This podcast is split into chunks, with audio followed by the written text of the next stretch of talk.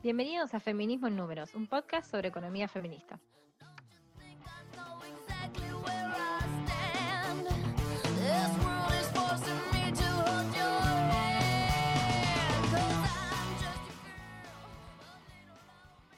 Hola a todos, bienvenidos al segundo capítulo de Feminismo en Números.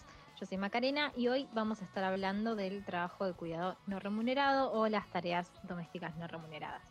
Primero, en principal, si eh, quieren saber sobre estos temas, pero de una forma más amena o más ligera, pueden ir a escuchar el podcast que hicimos con mis amigas de Literalmente el Podcast, hablando de tareas domésticas no remuneradas en la película Los Increíbles 2.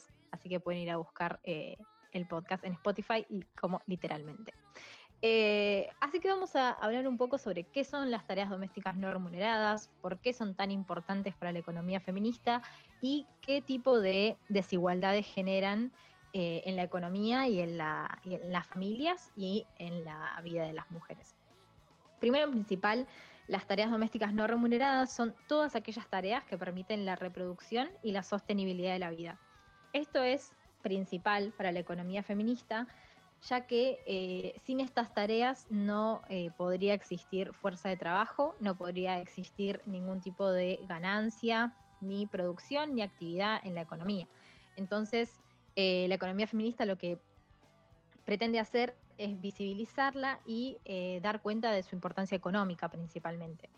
Entonces, cuando decimos, bueno, las tareas que permiten la reproducción de la vida, ¿qué tareas pueden ser?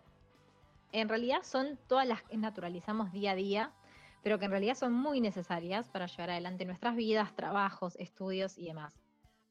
unos claros ejemplos pueden ser cocinar, lavar los platos, limpiar la casa, preparar la ropa para el otro día, cuidar a los niños, personas mayores, personas enfermas, ayudar con las tareas escolares, realizar las compras, entre muchas otras cosas. Entonces son, cosas que parecen sencillas o simples, pero que en realidad llevan mucho tiempo y eh, llevan, a una jornada laboral completa que es no remunerada y que históricamente eh, fue asignada a las mujeres. Esto es así porque justamente por el sistema patriarcal en el que vivimos, que es donde pone la base la economía feminista para explicar sus desigualdades, eh, siempre se consideraron a las mujeres más aptas para todas las tareas domésticas o todo lo que refiere a la esfera privada de la vida, mientras que a los varones se los dejaba participar en todo lo que era la esfera pública, o sea, el trabajo productivo, la política, el comercio y demás. Entonces, eh, mientras que los varones tenían que salir a trabajar para proveer económicamente a su familia, eran las mujeres las que tenían que hacerse cargo de toda la reproducción de la vida.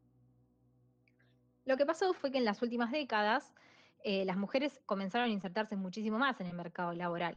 Entonces uno diría, bueno, si las mujeres ahora también tienen que salir o van a salir al mercado laboral para proveer a sus familias o a sus, hogares, entonces el reparto de estas tareas tiene que ser igualitario y tiene que eh, repartirse dentro de los hogares. Bueno, pero esto no sucedió, sino que eh, aquellas mujeres que lograron insertarse en el mercado laboral se enfrentaron a una doble jornada laboral y a una imposibilidad de conciliar lo que es su vida laboral y familiar o de eh, repartir justamente estas tareas para eh, poder dedicarse más al mercado de trabajo o para disfrutar su ocio, lo cual es también muy importante. Entonces lo que terminamos teniendo es eh, un reparto desigual en el cual tanto la mujer como el varón salen a trabajar eh, durante el día, pero cuando vuelven no son eh, ambos los que tienen que dedicarse a las tareas domésticas. Em, para hacer, darnos una idea de por qué eh, tenemos que considerar económicamente estas tareas, podemos tomar un informe de la Dirección Nacional de Economía, Igualdad y Género del Ministerio de Economía, que hicieron un estudio sobre el impacto de las tareas de cuidado eh, en el Producto Bruto Interno de, nuestro país, en Argentina, que rondaría aproximadamente el 16%. Esto significaría que es el sector que más aporta al PBI, superando a la industria, que tiene un 13,2%, y al comercio, que tiene un 13%. Eh, lo que sucede es que estas tareas, como no son remuneradas, no están registradas en las cuentas nacionales de los países y esto hace que se reafirme aún más su invisibilización, eh, tanto en la, sociedad como en la economía. Entonces se refuerza también esta idea de que el cuidado eh, se cubre a partir del amor o la dedicación o eh, la buena voluntad de las madres, abuelas, tías, hermanas, etc.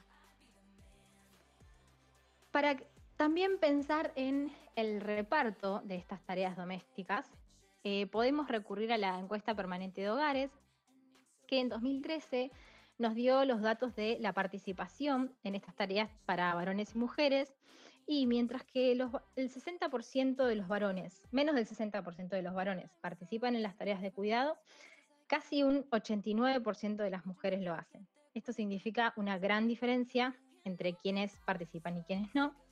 Y si entramos en esa participación y analizamos la cantidad de horas que dedican al día en estas tareas de cuidado, los varones dedican aproximadamente 3,4 horas diarias, mientras que las mujeres dedican 6,4 horas. Entonces estamos hablando que las mujeres dedican el doble de tiempo durante el día que los hombres a eh, cubrir las tareas domésticas. Em, esta brecha que estamos, de, la, cual estamos hablando se acentúa muchísimo más en los casos eh, en los cuales hay, hay en el hogar. Entonces eh, ahí empeora todavía más sobre todo con los problemas de las licencias de paternidad y maternidad que tenemos eh, en Argentina, por ejemplo. Entonces decimos, bueno, pero existe esta desigualdad y existen las tareas domésticas no remuneradas, pero ¿por qué repercuten en la vida de las mujeres y cómo repercuten? Bueno, principalmente que este reparto desigual genera una doble jornada para las mujeres, sometiéndolas a un mayor esfuerzo y trabajo diario. Sumado a esto, también genera una mayor carga mental que afecta a su salud mental, a fin de cuentas. También hay un efecto en el mercado de trabajo, eh, ya que muchas mujeres no logran insertarse en puestos de trabajo full time para cubrir sus tareas de cuidado justamente o cuidar, a sus hijos y demás. Esto hace que acepten puestos de menores horas, eh, que tengan una mayor presencia en su ocupación horaria y entonces tengan menores ingresos. Eh, entonces, como podemos ver, sí repercute en la vida económica de las mujeres. Eh, otra forma en la que repercute, que podemos verlo en el contexto que estamos viviendo desde principios de 2020, es por la pandemia. Eh, gracias a, la pandemia y a las cuarentenas y al distanciamiento social, pudimos ver la importancia de las tareas domésticas y el tiempo que lleva, y justamente eh, ver el esfuerzo y el trabajo que significan. Pero uno diría, bueno, ya que todos eh, estaban, todos los miembros del hogar estaban en sus casas, el reparto debe haber cambiado. Bueno, el reparto no cambió. El trabajo de cuidado se intensificó muchísimo más debido a estas nuevas realidades de las familias, teniendo clases virtuales, teletrabajo, etc. Y numerosos estudios muestran que a pesar de encontrarse todos los miembros en el hogar, el reparto de tareas no mejoró y hubo muchos casos en los cuales también muchas niñas menores de edad fueron cargadas con estas tareas. Esto lo que hace es que muchas niñas y adolescentes pongan en riesgo su educación para poder cubrir estas tareas justamente. Eh, por eso eh, me parece que es muy importante poder visibilizar esta temática, fomentar su mejor reparto y eliminar este peso de las espaldas de las mujeres, sobre todo en un contexto como este. Y ahora en la sección feminismo en números interseccional, vamos a decir, eh, ¿Es lo mismo el reparto de tareas de cuidado para cualquier mujer? No, no es lo mismo, claramente no es lo mismo. ¿Por qué? Porque en el momento en el que surgen las tareas eh, de cuidado, o sea, en el momento en el que surge contratar las tareas de cuidado, lo que sucedió es que muchas mujeres que, tenían buenos puestos en el mercado laboral y mejores ingresos, comenzaron a contratarlos justamente y se creó un mercado para estas tareas de cuidado. Eh, al final del día lo que pasó fue que las mujeres que podían contratarlo se libraban, por así decirlo, de estas tareas, mientras que las mujeres que no tenían buenos trabajos tenían que cubrir su propio trabajo de cuidado, sumado a aquel trabajo de cuidado por el que eran contratadas como trabajadoras de casas particulares o servicio doméstico. Esto genera que también haya una cadena de cuidados familiares en los cuales eh, las tareas de cuidado del hogar de la trabajadora doméstica en muchos, muchos casos es, cubierto por niñas o adolescentes o familiares cercanas y demás. Entonces se genera una cadena de cuidados que puede eh, llegar a ser hasta regional provincial o eh, mundial, en el caso de países limítrofes también. Entonces, también es muy importante pensar los cuidados desde una mirada interseccional. También, para dar otro ejemplo de la interseccionalidad en los cuidados, podemos tomar la encuesta del uso del tiempo de la ciudad de Buenos Aires, en la cual nos muestran cuántas horas del día se dedicaron a las tareas de cuidado según el género y según la comuna en la que vive la persona. Para den una idea aproximada de cuáles fueron estos resultados, en la zona norte de la ciudad de Buenos Aires, en las comunas de la zona norte, los hombres dedicaban menos tiempo que las eh, mujeres a las tareas de cuidado, las mujeres dedicaban el doble, pero a su vez las mujeres de las comunas de la zona sur dedicaban el doble de tiempo que las mujeres de la zona norte. O sea que la desigualdad que existe de género en la zona norte de la ciudad de Buenos Aires se intensificaba y se duplicaba en, entre mujeres de la zona norte y la zona sur. Por eso siempre es muy importante recordar que las desigualdades de género siempre están cruzadas por la desigualdad más importante, que es la desigualdad de clase. Y por eso tenemos que ser interseccionales siempre. Y como último comentario eh, sobre este análisis muy binario, eh, recordarles que muchos de estos estudios eh, están hechos a partir de las bases de datos nacionales, que siempre son en un, tienen un, rasgo binario. entonces siempre estamos hablando de sexo en realidad y no podemos captar la realidad de géneros y de otras identidades sexuales, lo cual es una falencia y un pedido que hacemos a futuro siempre a las eh, bases de datos nacionales.